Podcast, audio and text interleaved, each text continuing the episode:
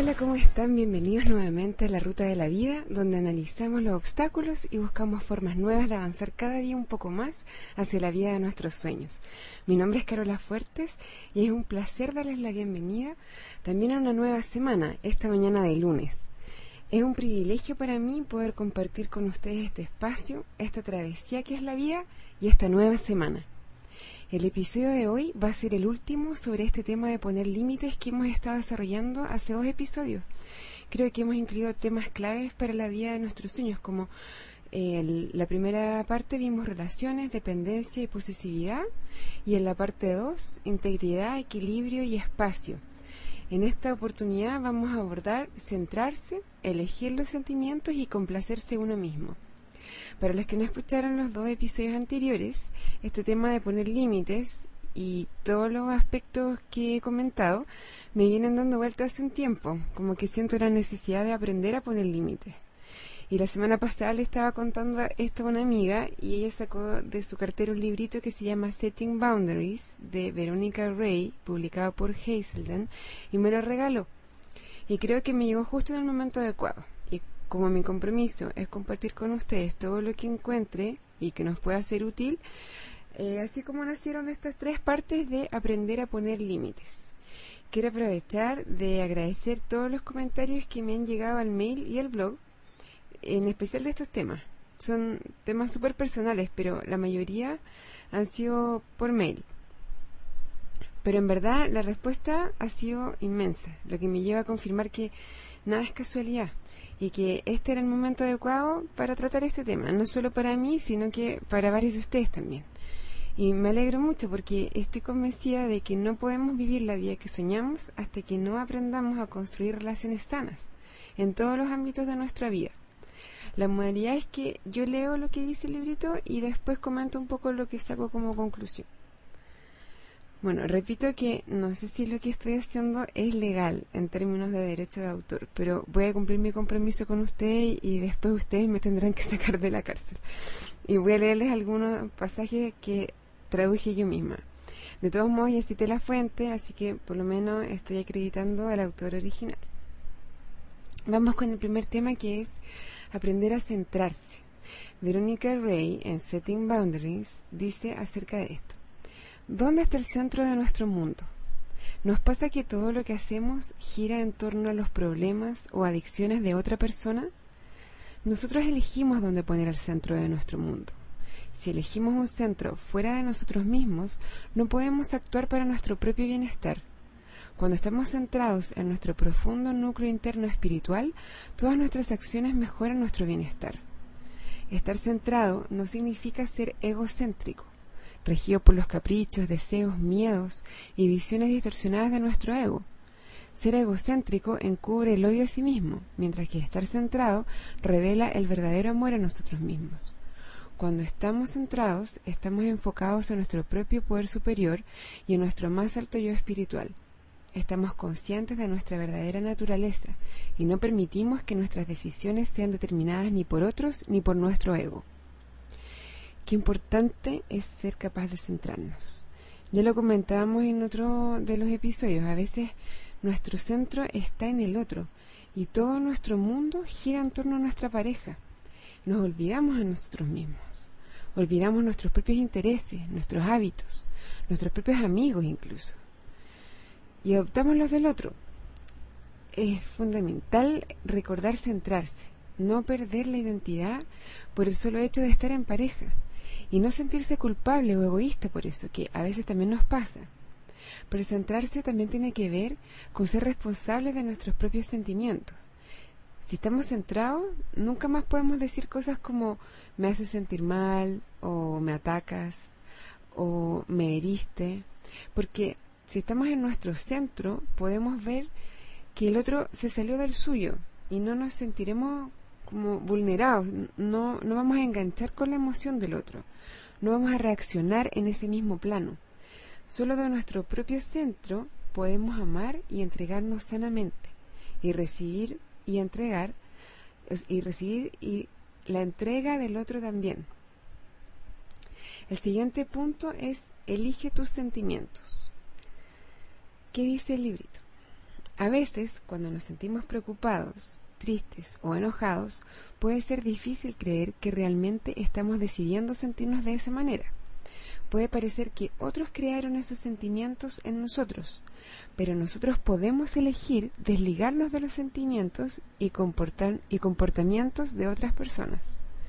Cuando entendemos que sus pensamientos, sentimientos, decisiones y acciones son de ellos y no nuestros, podemos hacer espacio para los nuestros.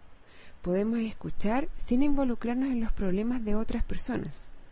Podemos entrenarnos para la acción en lugar de para la reacción. Cuando nos desligamos, todos nuestros sentimientos vendrán de nuestro verdadero ser interior, no de las respuestas a todo lo que está fuera de nosotros. Está bien sentir enojo o tristeza a veces, si es que estos son nuestros sentimientos, nuestros. Pero también podemos permitirnos a nosotros mismos sentir amor, perdón, paz y serenidad si aprendemos a desligarnos de los sentimientos de los otros. Bueno, esto es parecido a lo que mencionábamos antes, pero Además, muchas veces nos pasa, y yo lo digo porque a mí me pasa, que hacemos nuestras las emociones y pensamientos de nuestra pareja o de nuestros padres o de nuestro mejor amigo o mejor amiga, y por lo general nos pasa cuando esta otra persona tiene problemas.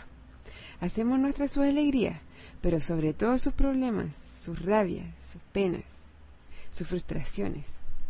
Es como que sentimos que de esa manera solidarizamos con ellos o, también puede ser que sentimos que no podemos estar felices, por ejemplo, si nuestra pareja tuvo problemas en el trabajo.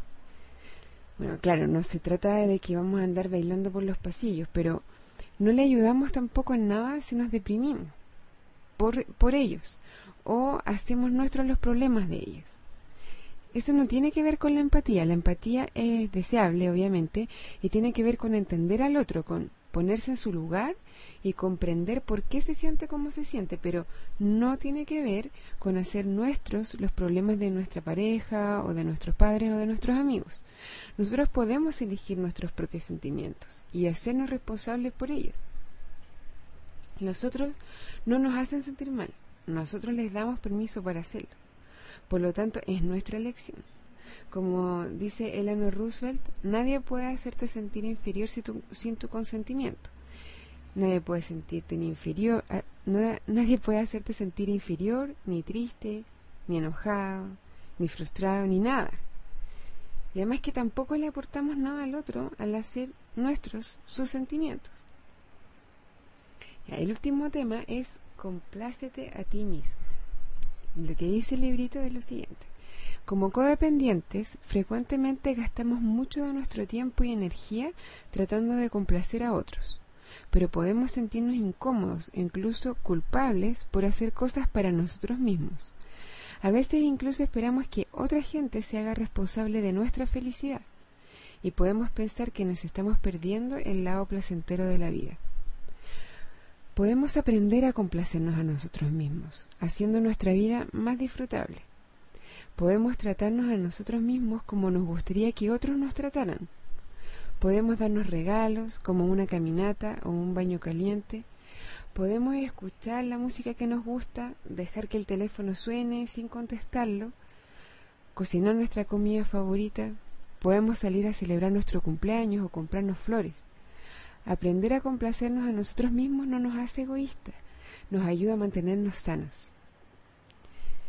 Ya hemos hablado de esto antes en el contexto de cuáles son tus sueños, qué es lo que tú quieres para tu vida, que son como grandes metas y objetivos como más macro, pero en el día a día, ¿qué haces para ti? ¿Cómo te regaloneas? ¿Cómo haces o haces todo el día cosas para otros? Es importante demostrarse amor a uno mismo y además no es tan difícil. La tarea para esta semana va a ser hacer una cosa cada día, pero que sea para ti, algo que tú quieres hacer. Yo también lo voy a hacer, obvio. Puede ser salir a caminar, a vitrinear, arrendar una película o ir a ver una película al cine, pero la que tú quieras, no la que quiera tu pareja o tu amigo. Ir a que te den un masaje, cocinarte o comprarte algo rico para comer, lo que sea. Bueno, ojalá que no todos los días sea algo de comida, eso sí. En resumen, para redondear estas tres partes de aprender a poner límites, necesitamos empezar a revisar nuestras relaciones cuanto antes para, para detectar dónde podemos estar manifestando alguno de estos comportamientos que hemos comentado. El primer paso es tomar conciencia de esto. Luego podemos empezar a trabajar en sanarlo, para que así podamos disfrutar de nuestras relaciones el resto de nuestras vidas. Bueno, este episodio se me hizo un poco más largo, así que ahora me voy a ir despidiendo.